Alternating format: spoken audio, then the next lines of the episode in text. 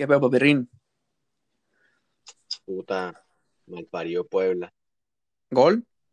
Sí, Gol, gol, gol, gol. De la franja. me cago en la leche.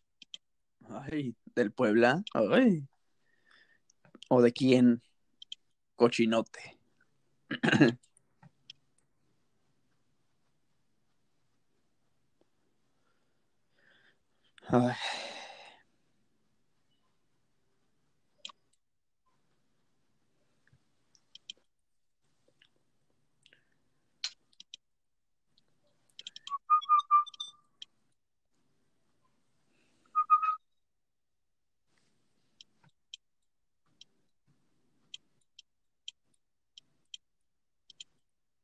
Ese papirrín que no. ¿Qué onda? ¿Qué onda? Ahora ya andamos, papirrín. Entonces, eh, ¿listones? Listo. 3, 2. Amigos de Desde la Arena, estamos a una semana justamente de la Semana Mayor. Hoy sábado nos encontramos a siete días de la magnificencia del entretenimiento deportivo, la vitrina de los inmortales, el evento de eventos, Mania 37, emitiéndose en vivo desde Tampa, Florida, lugar a donde reside el profe Marlon Andrés Cáceres Delgado y hasta donde lo saludo. ¿Cómo anda, profe? Muy bien, Carlitos, ya prácticamente contando los días, las horas, los minutos, los segundos, los milisegundos para estar allá en el estadio. Y ahora siento también como ese aire electricidad, esos truenos del Thunderdome que no me dejan dormir, porque literal estoy a menos de cinco minutos del Thunderdome de WWE, donde está ahora, ¿no? Yo sé que la sientes, profe, estoy seguro de que la sientes, entonces también sé que por ahí te podrás colar dos, tres fotillos encontrando ahí en, en el domo. Sé que eres capaz, sé que eres capaz y que lo vas a lograr y maybe lo logramos en una, en una de estas. Y desde la casa del preolímpico con Kafkiano para las Olimpiadas eh, de Tokio 20, 20 más 1, donde México se coronó campeón en un partido que nos regalaron un penal más grande que el estadio Akron, pero bueno, saludamos al burro Arturo Sarmiento, ¿cómo andas, burrito? Mi estimado Carlitos, ¿qué tal? Con el gusto de saludarte a ti, al profe, por supuesto, muy emocionado también. Ya lo dicen, contamos, maldita sea, hasta los nanosegundos, porque WrestleMania, el gran evento, está a- verdaderamente a la vuelta de la esquina, literalmente para el profe, en nuestro caso, un- de una forma un tanto más abstracta, pero sí, ya, ya muy, muy cerca. Y he de diferir, he de diferir. Yo lo vi ahí bastante claro, el penal sobre el buen JJ México El buen. Pues, ¿qué te Ay, puedo decir? mío. justicia, ¿no? Con la justicia en la mano, pero bueno, esos ya son detalles, miniedades, campeones, tranquilamente caminando en el preolímpico con CACAF y bueno, feliz, como te digo, por este programazo que se nos viene encima. De la mano de mi primo Seba Córdoba fue que conseguimos eh, ese pase a, lo- a los Juegos Olímpicos. Eso sí, no hay que, no hay que negarlo. Y así como decir, el buen JJ Macías, uf, ese tablones, pero, pero mamón, mamón, mamón con todo. Pero bueno, ya de tema de soccer hablaremos luego, porque eh, hay una semana picante. Hacemos, hacemos el review. nos vimos de previa de Fastlane. Nos fue bien eh, en cuestión de, pronósticos. Ahí estamos bien en la quiniela desde la Arena Pay Per View en la que saludamos a Raimundo y todo el mundo, los amigos que nos acompañan. Eh, pero pasaron tantas cosas.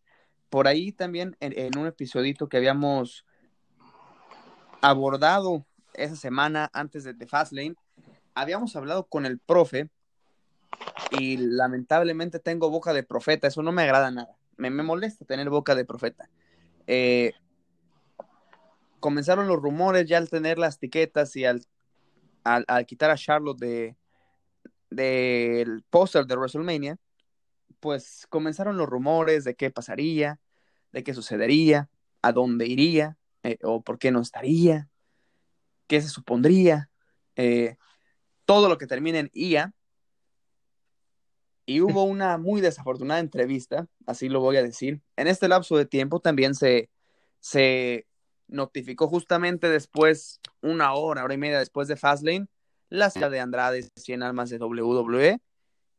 Y el lunes de esta semana, lo tengo que decir con todas sus letras y, pues no sé, evidentemente podremos herir susceptibilidades, no es, no es meternos con, con la persona en sí, pero Andrade dio una entrevista que la verdad, como fanático de, de, de Charles, o sea, yo creo que con tres gramos de, de un poco de bondad, la persona que, que hizo la entrevista debió de haberse medido, debió de haberse medido. La verdad, la, las palabras me podrían fluir de otra forma, pero estoy muy molesto. ¿Ustedes saben de qué entrevista me refiero, compañeros? Pues yo la verdad es que no, no tengo idea. A ver, sí. eh, Marlon, adéntrate que es una entrevista con un personaje que quieres mucho. Pues no, no quiero no, nombrar el, el, programa, bueno, la idea está el podcast o el medio que hizo la entrevista porque pues no me pagan para darles publicidad. Pero lo, lo que vi es como una entrevista que se aprovechan un poco de, de todos estos sentimientos que debe sentir Andrade en estos momentos de salir de la empresa, aunque dice que siempre está tranquilo. Yo creo que cualquier persona no quiere que se le acaben los sueños de esa manera y menos sentirse como, como una frustración, ¿no? Todo el tiempo. Y siento que la entrevista por momentos se aprovecha de, de ese sentimiento, esos sentimientos de impotencia, de rabia, de que se presentaban ideas para que el personaje de Andrade mejorara, que Charlo también presentaba ideas, pero creo que le meten como esa especie como de sátira, también como de un poco de cizaña al mismo tiempo, de que yo les dije, ay, nosotros habíamos informado, nosotros habíamos dicho tal cosa, cuando en realidad la mayoría de, de situaciones que se comentaron eh, las transmitió, las comunicó Ryan Satin, que es es el periodista oficial de Fox Sport para WWE y lo único que hacen es como la versión de la historia a, y la vuelven como a lo popular, ¿no? A lo populista, a meterle la, la, la, la sátira al mismo tiempo para sacar un provecho y que la gente se coma ese contenido, ¿no? Tristemente yo creo que sí, tanto Andrade como el entrevistador se hubieran podido medir un poco en sus palabras, porque una luchadora o la carrera de una luchadora está en, en juego, ¿no? Y más como quien dice uno, que han tenido un legado tan grande en su familia, que por momentos, por unas dos o tres palabras que diga su pareja, se la pueden arrebatar en menos de nada. Absolutamente, o sea, eso está súper, súper bien. Estoy muy de acuerdo con, con, lo que dices. Y acá ya hablamos de la entrevista, por ahí yo, yo, sí creo que el burro no, no la vio o algo así, pero fíjense, el personaje que hizo esa entrevista, voy a usar esta, esta analogía, espero que me la entiendan porque ayer la, la platiqué con un, con un amigo acá de, de Chicago, que la persona que hizo la entrevista es como este amigo que te dice, vente cabrón, vamos a pistear juntos, pero sabe que tú tienes problemas de alcoholismo o sabe que tú vas a manejar de regreso a casa y es el mismo que te dice, no hombre, tómate otra, tómate otra, o sabe que, por ejemplo, tienes novia y te anda tomando fotos y te andas agarrando a una muchacha en un antro, o te toma fotos eh, orinando en vía pública, o te dice, pásate la línea roja, o sea, el amigo que te orilla a hacer cosas que te pueden traer consecuencias, absolutamente, o amigo entre comillas, para ser más, más precisos. Y sí, o sea, hay que ser, hay que ser bien honestos, y yo, y yo lo veo desde esta parte. Andrade no tenía por qué medirse sus palabras en nada, o sea, con la transparencia, la honestidad que, que, de, que ese momento requiere, era para que dijera todo, o sea, lo que él quisiera, ¿verdad? Pero yo voy uh -huh. a que la culpa fue el enfoque que le dieron a la entrevista. Como como entrevistador, eh, por más que te, que te arda la exclusiva o que, que, que, quieras tener las cosas ahí, creo que deberías de, de, pensar un poquito más a fondo. Sabes que la industria se maneja de cierta forma, la coja se mueve así, se mueve así, y si sabes tú que puede traer consecuencias, si realmente no quieres dañar a la persona, o no tanto ya a la persona, sino a, a Charlotte, porque sabes que le puede traer consecuencias, pues mejor deja de preguntar tanta cosa, ¿verdad? Pero pues así, así, estuvo la situación. Ah, que. Yo creo que. Dale. Yo creo que muchas veces lo que, lo que pasa en este tipo de entrevistas, cuando están tan recientes, ¿no? Literal fue como en menos de nada se confirmó y que literal Andrade dijo en las últimas horas, hoy viernes, que ya había firmado con una nueva empresa, ¿no? Porque esa fue parte de los arreglos que habían hecho, que no tenía esa cláusula de los 90 días que normalmente le colocan a cada superestrella que termina el contrato, y al parecer ya firmó con otra empresa. Lo que pasa ahora ahí es que por toda esta eh, situación que se genera, porque también veo que las traducciones que hace el entrevistador de los comentarios de Andrade a veces utiliza palabras que en inglés se podrían malinterpretar, ¿sí? Y eso fue lo que pasó en ese caso, que la prensa estadounidense era como, oigan, miren lo que está diciendo este hombre, ¿sí? Están como, esto sí pasó, esto no pasó. ¿Y qué tuvo que pasar? Pues que Charlotte saliera a aclarar las cosas, ¿no? ¿Qué es lo que pasa? Como todo eso sucede el lunes, ¿no?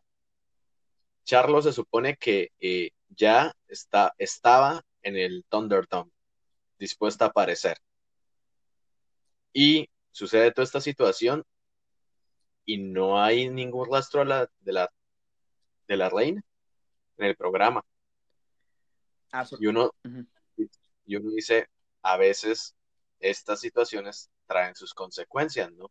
Yo creo que faltando una semana de WrestleMania, no sé cómo la vayan a meter. No creo que ya no la van a meter.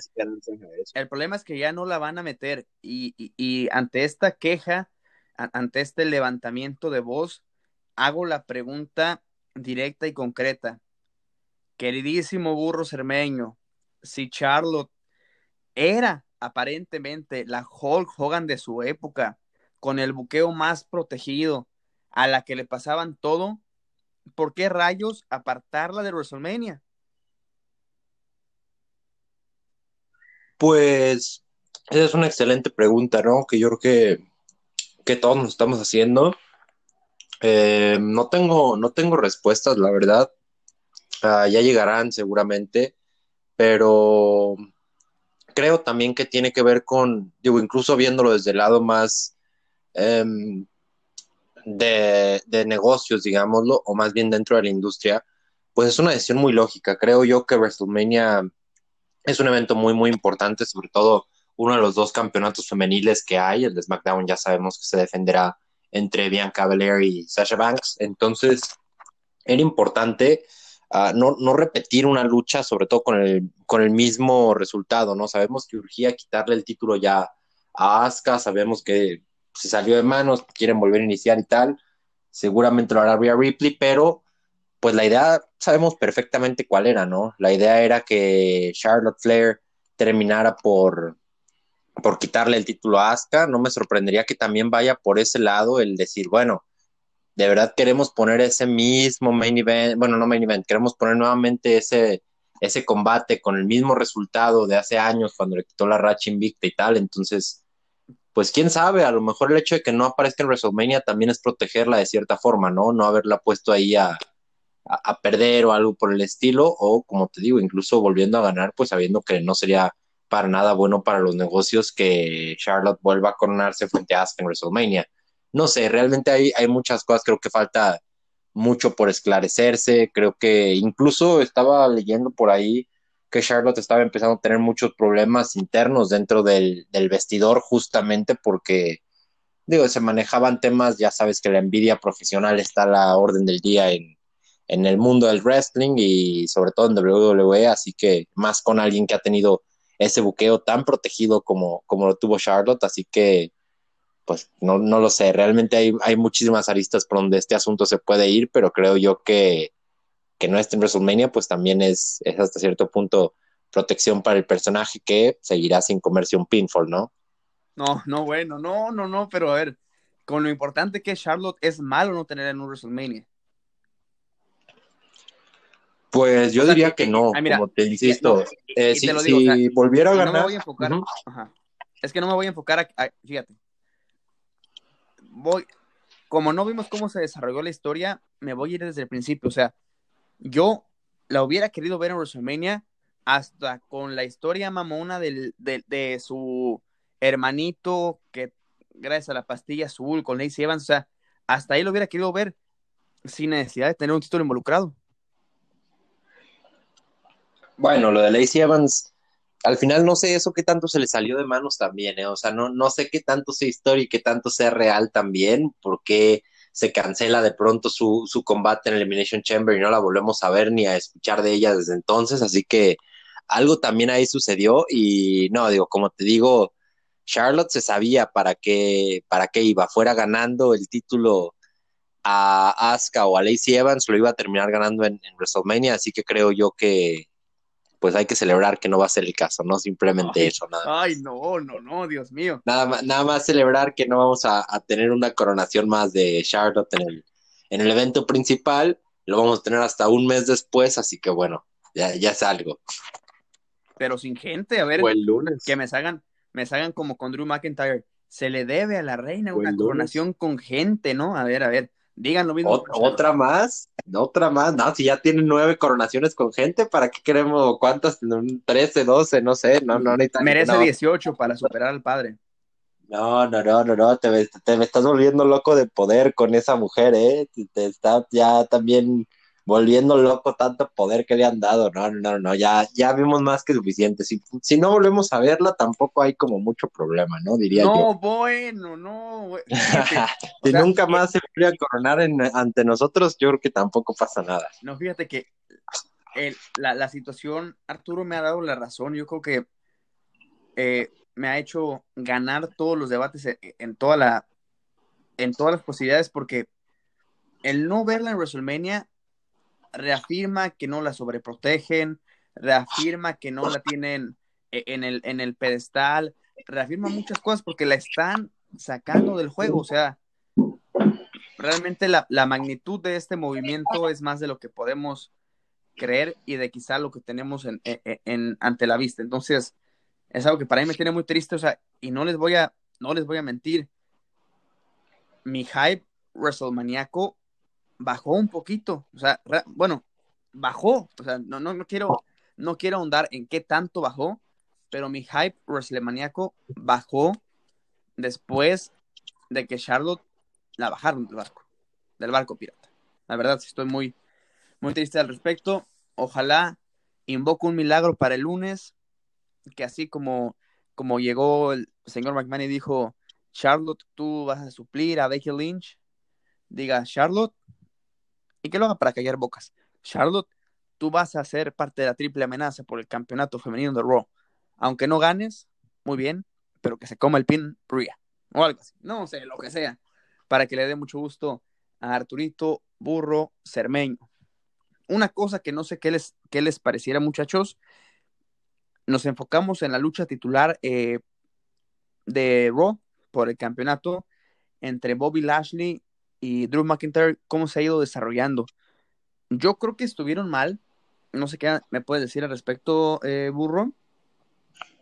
En que la cajetearon completamente. O sea, es otra cosa en la que todos sabíamos hacia dónde iban. No nos podemos negar. Pero hubo un grave error de timing al decirnos antes de Fastlane que se iba a luchar por eh, entre ellos dos por el campeonato en WrestleMania y que yo creo que quizá por lo menos hubieran puesto más picante en la lucha contra Sheamus, nos hubieran dejado al menos jugar con la posibilidad un poco más factible de que Sheamus le hubiera quitado a Drew el espacio o se hubiera colado la triple amenaza y en una de esas ya también nos destrozaron uno de los finales que ya se fregaron a Hard Business, o sea, ¿para, para, para dónde va ese, ese pedo del campeonato No, no, no, no, un, regadero de cajeta, pero para todos lados, ¿eh? ya lo mencionabas, esa lucha entre Sheamus y Drew McIntyre sin duda pudo haber sido de mayor expectativa si hubieran vuelto ese combate uno de number one contenders, como decías, que el que ganara, sabíamos el resultado, pero aunque sea para que fuera un poquito más emocionante, el que ganara se enfrentaba a Bobby Lashley en, en WrestleMania, ¿no? Tal cual lo mencionas. Lo de The Hurt Business también verdaderamente triste y asqueroso, porque no ha tenido sentido ni siquiera, o sea, ni siquiera el personaje de Bobby Lashley lo han llevado mal. Esta es una de las WrestleManias con peor construcción que he visto, quizá en, quizá la de peor construcción en general en mi vida, con, con todas las distintas historias que todas están muy, muy mal logradas. Realmente no, no recuerdo una sola que haya sido bien llevada con todas sus letras, pero bueno. Eh, también, como te decía, lo de The Hurt Business, primero Bobby Lashley se enoja porque esos güeyes entran a romperle su madre a, a Sheamus y después a quererse abaratar a Drew, que porque lo hacen ver débil y la chingada y después le pone un, precio a la cabeza del mismo Drew McIntyre para todos los demás güeyes, ¿no? Del Locker y tal.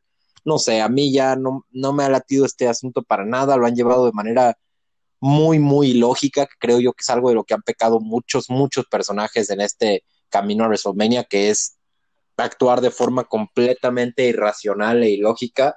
Así que pues no, más no te cuento, simplemente decir de nuevo que sí me tiene bastante, bastante molesto la forma en la que han llevado muchas de las historias, empezando por la de Bobby Lashley y Drew McIntyre. Profe, te meto un supositorio para que me digas lo que opinas.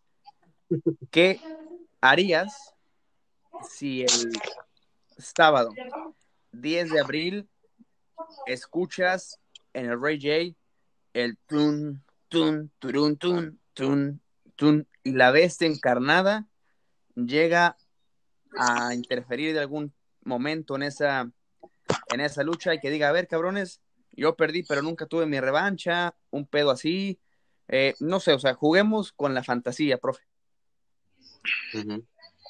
Bueno, pues yo creo que um, sería un plus agregar a Brock Lesnar, no tanto por, por el solo hecho de, de ser la figura de, Lesnar, ¿no? Odiado por muchos, que a veces yo creo que uno, y lo digo yo personalmente, me o sea, me ha fastidiado verlo como campeón por la forma en que, que yo digo, cabrón, me gusta este Roman porque al menos el Roman como que está ahí presente y defendiendo el título todo el tiempo, ¿no? Con las mamadas de Jay Uso y todas esas pendejadas, pero está ahí presente. Y a veces con Lesnar era como que se llevaba el título y, nos quedamos ahí sin, sin tener esa especie de entretenimiento y esperar hasta el pay-per-view para ver una lucha de cinco o cuatro minutos. Y sabiendo que Brock Lesnar puede hacer pues buenos segmentos, puede hacer buenas tonterías, incluso los mejores segmentos que ha tenido Brock Lesnar en los últimos años los hizo con Artruth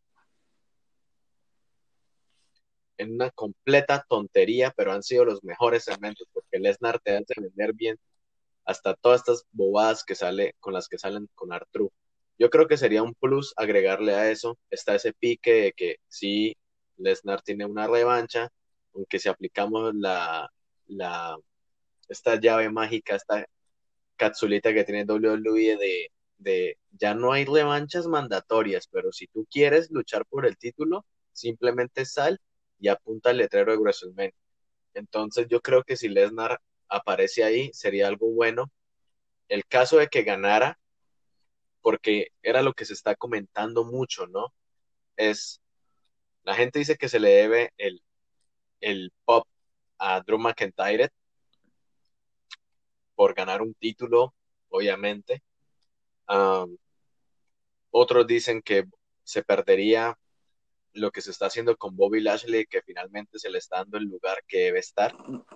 Ay, yo, sí, es verdad, si lo tiene Bobby Lashley, por mí no hay problema, pero que sigan construyendo la figura. Tristemente le, quitaron la facción y le, dieron el título a, una manada de pendejos. Los títulos en parejas. Pues. siento que si aparece Lesnar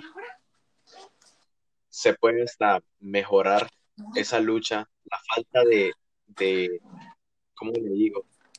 ¿Ustedes se acuerdan esos careos que había antes, previos a un WrestleMania, ya sea con La Roca, ya sea con cualquier cosa así? Ajá. En que, por lo general, estas dos bestias que se iban a debutar los títulos grandes terminaban siendo separadas por todo el roster principal y terminaban como amenazándose y todo eso.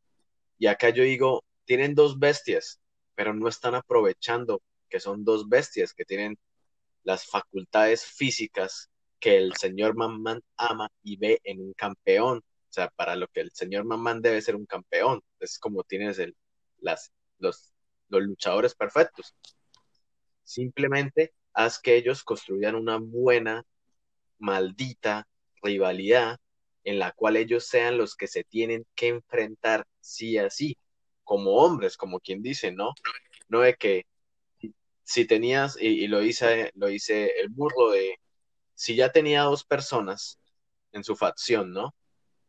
Si tenías a Shelton y tenías a Cedric, porque ahora tienes que salir a buscar a alguien que le pegue a Drew McIntyre. O sea, qué tontería, güey. Si prácticamente es como si tú dijeras, ah, no, cuando yo esté luchando, no le peguen, porque yo lo puedo vencer, porque yo puedo hacer cualquier cosa. Pero cuando yo no esté luchando con él, sí le pueden pegar. O sea, ¿tiene sentido eso? Es como que no, es como si, si por el, el, hecho de que intervinieran estos tipos, um, Bobby Lashley dejara de ser fuerte, ¿no? Y se le acabaron los músculos, diría yo. Entonces, simplemente haz que estos dos tipos se odien, hagan algo personal, porque es que yo no veo nada personal acá. Y a veces falta como e, ese pique, ¿no? Esa cosita. Aunque cuando acabe la lucha se van a abrazar en el camerino, ¿no? no es que se odien de por vida y todo eso. Pero entonces sí falta como eso que, que uno dice, ¿dónde están esos careos? ¿Dónde está ese John Cena que le partían la boca antes de un WrestleMania? ¿Dónde está un Triple H que iba y se le metía al rancho a Randy Orton y, y destrozaban todo. O sea, ¿dónde se quedó eso, no? Sí. ¿Dónde se quedó lo, lo personal, pues? ¿A dónde quedó? ¿A dónde quedó? Y sobre todo, yo, yo creo, y quiero hacer énfasis en esto, sé que no van a estar de acuerdo conmigo, pero ya le hicieron mucho daño a Drew McIntyre con su reinado pitero powerhouse durante mucho tiempo. Entonces yo creo que para beneficio de Drew McIntyre, o sea, principalmente de él, no debe de ganar el título en WrestleMania, porque después acarraría un segundo año de encontrar a qué cabrón vas a legitimar para que pueda medio ser digno enfrentar a Drew McIntyre y no termine en un squash y no termine siendo el super eh, escocés que fue durante todo este 2020. Entonces, yo creo que para bien de Drew McIntyre, no debe de salir campeón en WrestleMania. A ver qué, qué pasa con eso. Nos vamos a, otra cosa que sabíamos que iba a pasar, pero como que no sabíamos qué tanto lo queríamos, o al menos yo, para proteger al luchador, no quería que pasara eso, pero tenemos a Daniel Bryan hasta las narices involucrado en el Triple Threat y en el SmackDown de ayer. Terminó siendo el ganón. Profe, lo hablamos aquí, y, esta será una de las analogías favoritas del burro cermeño. ¿Es realmente Daniel Bryan? ¿Necesitaba a Daniel Bryan ser otro chivo expiatorio después de ese WrestleMania 35 apestoso en el que la cofimanía lo, lo aplanó? ¿Necesitaba otra vez ser el mártir de una lucha que ya tenía perfectamente la historia entre Edge y Roman Reigns?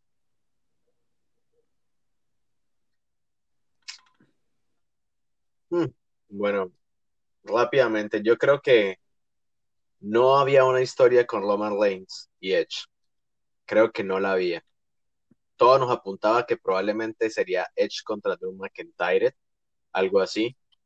Incluso antes de todo esto planteábamos que Randy Orton iba a recuperar el título y esa iba a ser la lucha, ¿no? Yo no diría, eso tiene más sentido porque era la lucha que siempre se nos había prometido en primer lugar, ¿no? Para WrestleMania y si pasara, pues no hay pedo porque ya lo habían hecho bien. El problema es que la W quemó las fichas tan rápido a repetir la lucha, ¿no? Que ya la gente dice, pues marica, ya para qué los vamos a ver si los vimos dándose en la jeta una y otra vez. Queremos ver a, a, a Edge luchando con esta nueva generación, por así decirlo. Y yo creo que con lo de Daniel Bryan, y, más que todo como las palabras que dijo Edge en el podcast que, que participó esta semana con Ryan Satin, es que esta historia que ustedes están viendo ahorita, que prácticamente se está construyendo en dos semanas, ¿no? Es perfecta en el sentido de ambos luchadores pasaron por la misma situación en su momento, ¿no? Ambos se tuvieron que retirar y ambos volvieron y ganaron, ¿no? Ganaron los títulos. Lo hizo Daniel un año después de, volver. Lo hizo eh, Roman en Summerland. Y solo faltaría que Edge cumpliera su regreso y, lo, y ganara el título, ¿no? Uno diría como que, bueno, los tres están haciendo las cosas ahí. A mí esta rivalidad, en lo personal, me gustó más con Daniel Bryan, porque creo que Daniel Bryan, o sea, si uno ve los tres luchadores son completamente diferentes. No estamos, puede que Roman y Edge ahora sean Hells, pero son Hells completamente diferentes. Roman es un Hell que imita a una especie de Lesnar. Eh, Daniel Bryan siempre va a ser como el luchador talla B, ¿no? El, el que siempre se le trató de enano, el que iba a llegar ahí. Y luego tenemos a Edge, que es el, luchador que viene de, de, ese retiro, el veterano, pues, el más, más veterano, pero que al mismo tiempo tiene una malicia por su personaje, ¿no? Entonces yo creo que se meten tres luchadores completamente diferentes, con situaciones similares en sus vías, que a, nuestro, a mi parecer, va a ser una buena lucha. Válgame Dios, pues ya en dos semanas WWE logró cambiarle el cassette al profe Marlon Cáceres. Burro, ¿tú estás de acuerdo en que se la coma Daniel Bryan? Ah, pues eso no, no lo sé, no sé si estoy completamente de acuerdo con eso pero pues como te digo, también el resto de la, de la lucha ha sido construida de manera muy extraña, ¿no? Ya comentaba el profe eh, de manera magistral cómo, cómo ha ido sucediendo todo este, todo este tema, entonces pues bueno, seguramente puedo estar o no de acuerdo con eso, pero estoy completamente seguro de que para eso está ahí, ¿no? Ah, bueno, pues yo me mantengo, o sea, por cariño, por admiración, por respeto a Daniel Bryan, de, güey, pues, o sea, no estás, porque también no vamos a, no vamos a, a, mentir, está llegando como llegó en cuestión de expectativas para mí aquel Miracle en la Bourbon Street cuando tuvo que vencer a Triple H y después en la triple amenaza se fregó a, Randy Orton y a Batista. O sea, para mí era el papel de víctima. Entonces, no sé qué tanto era necesario para Daniel Bryan esto y pues a ver qué termina pasando. Hoy nos dieron una lucha muy mala. Bueno, ayer en SmackDown, perdón. Carmela y Bianca Belair.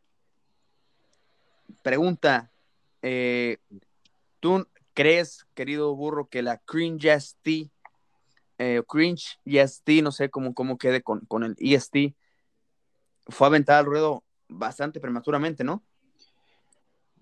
Pues ante la falta de, figuras femeninas en el roster, creo yo que fue correcto, ¿no? Que, que se le aventara al ruedo en este momento, de la forma en la que lo hicieron, pues es otro, otro tema del que ya hablábamos, pero bueno, es, es obligatorio que haya una nueva revolución dentro de la revolución, digamos, ¿no? Que haya nuevas figuras dentro de, así que pues no me parece del todo prematuro, sino un poco más eh, mal ejecutado, más que prematuro, diría yo. ¿Tú no la ves verde, profe?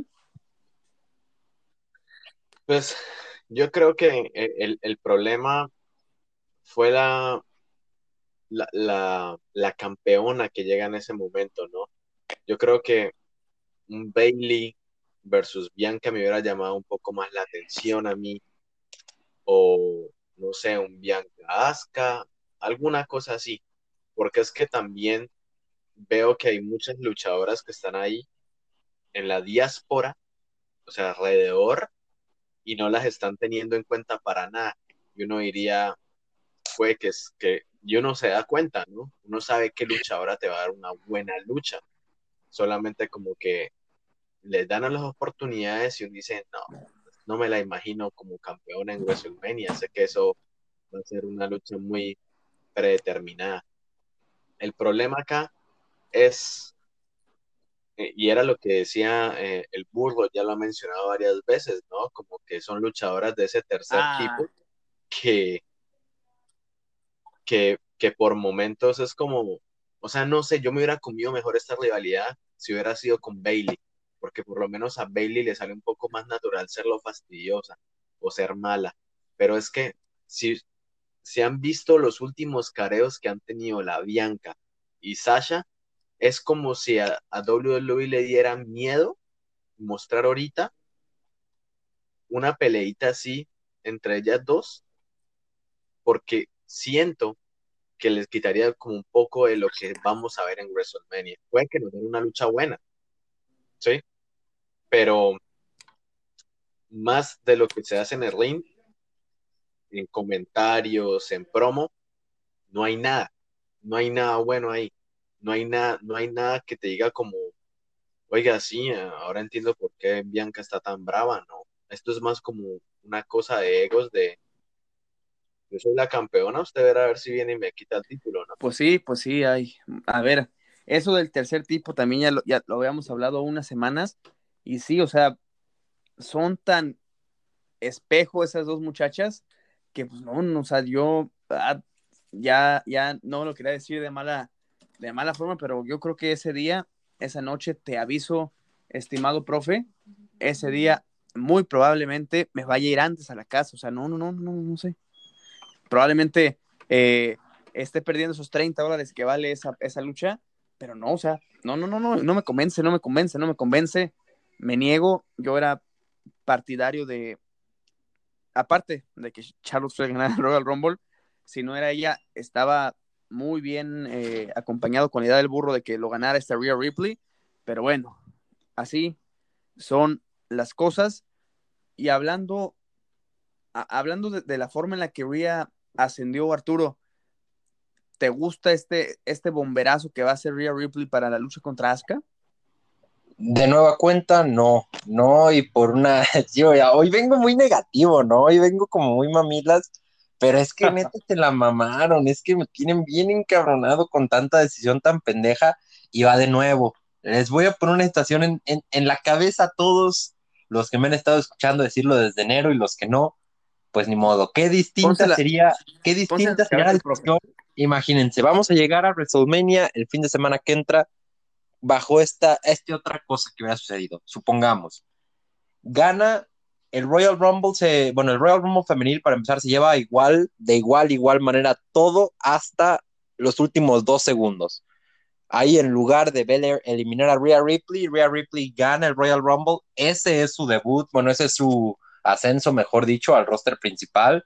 No andamos con estos temas de, de que te pongo los clips y muy pronto viene y que va a subir directamente para no, no, no, no. Gana el Royal Rumble, poco a poco simplemente espera a ver quién llega con el título y ahí sí, mi estimado Córdoba, Charlotte en el camino a WrestleMania seguramente en Fastlane vencía a Asuka y se hacía del campeonato llegando justamente a Tampa Bay como campeona con una Rhea Ripley ganadora del Royal Rumble que le regresa el favor del año pasado y la reta sea directamente a ella o en triple amenaza a Asuka ya con, ex, con, con la excusa de que es la ex campeona para enfrentarse en, en WrestleMania ahí y gana Rhea Ripley que va a ser el mismo resultado pero con una construcción completamente distinta. Mientras tanto, del otro lado en SmackDown, en lugar de que Bianca Belair ganara el título desde el número 3, ganó el Royal Rumble, perdón, desde entrando desde el número 3 y siendo superpoderosa y tal, pierde. Esa derrota hace que empaticemos un poco más con ella, ¿no? De decir, güey, se rompió la madre por más de una hora, eliminó a tantas personas y no pudo ganar por una pendejada al final.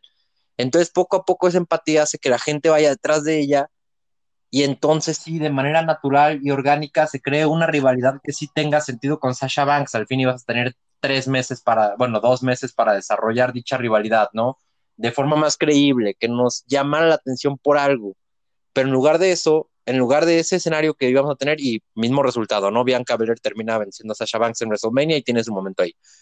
En lugar de eso, vamos a tener una lucha que se pactó porque Bianca Belair ganó el Royal Rumble nada más contra Sasha Banks, así porque sí, con una rivalidad que se ha hecho terriblemente, con las nalgas la han llevado a cabo, retando por el título de parejas, creo que van a volver a retar el, fin, el viernes que entra, no, no, unas estupideces, y el otro lado, Rhea Ripley simplemente llegando y diciendo, ah, oigan, soy un huevos, échenme a mí el título mano a mano en WrestleMania, que también es súper inorgánico y súper aburrido, o sea, esto es WWE, carajo, aquí estamos por las historias, para que nos entretengan, para que eh, nos hagan estar invertidos en lo que estamos viendo, que, que queramos al personaje por esto, por lo otro, que las luchas las queramos ver porque tuvieron cierta construcción, para simplemente ver a alguien retar, porque es la más chingona del mundo, me voy yo a ver a, la UFC o el boxeo, ¿no?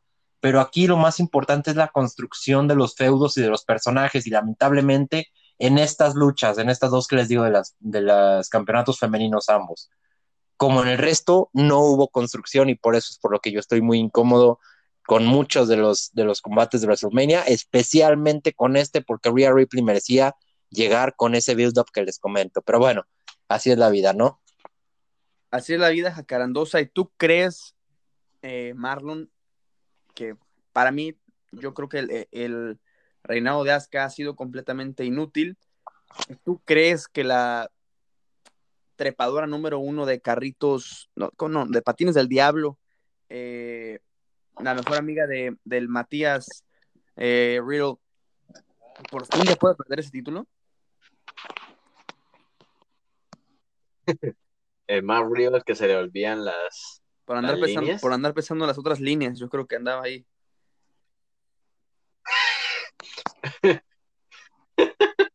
pues yo creo que, eh, mírame, eh, el luchador no es malo. Yo creo que el luchador no es malo. Y él siempre ha tenido esa actitud, incluso la tenía en NXT, solo que a veces creo que en la última rivalidad que tuvo con Timothy Thatcher sí se vio como un poco más serio y me gustó más ese Mario serio, ¿no? De luchar. Y acá es como el, el, panita, ¿no? El panita contento que se la pasa haciendo tonterías por ahí. Y, y no sé, WWE pues, me va a deber una lucha en escaleras, ojalá yo la vea. Yo pensaba que ese título se iba a defender en escalera o el intercontinental. Y yo creo que Sheamus va a tener su recompensa por cargar también con muchos de los, eh, de los momentos buenos del año pasado y también por todo lo que hizo con Drew McIntyre ahorita, ¿no?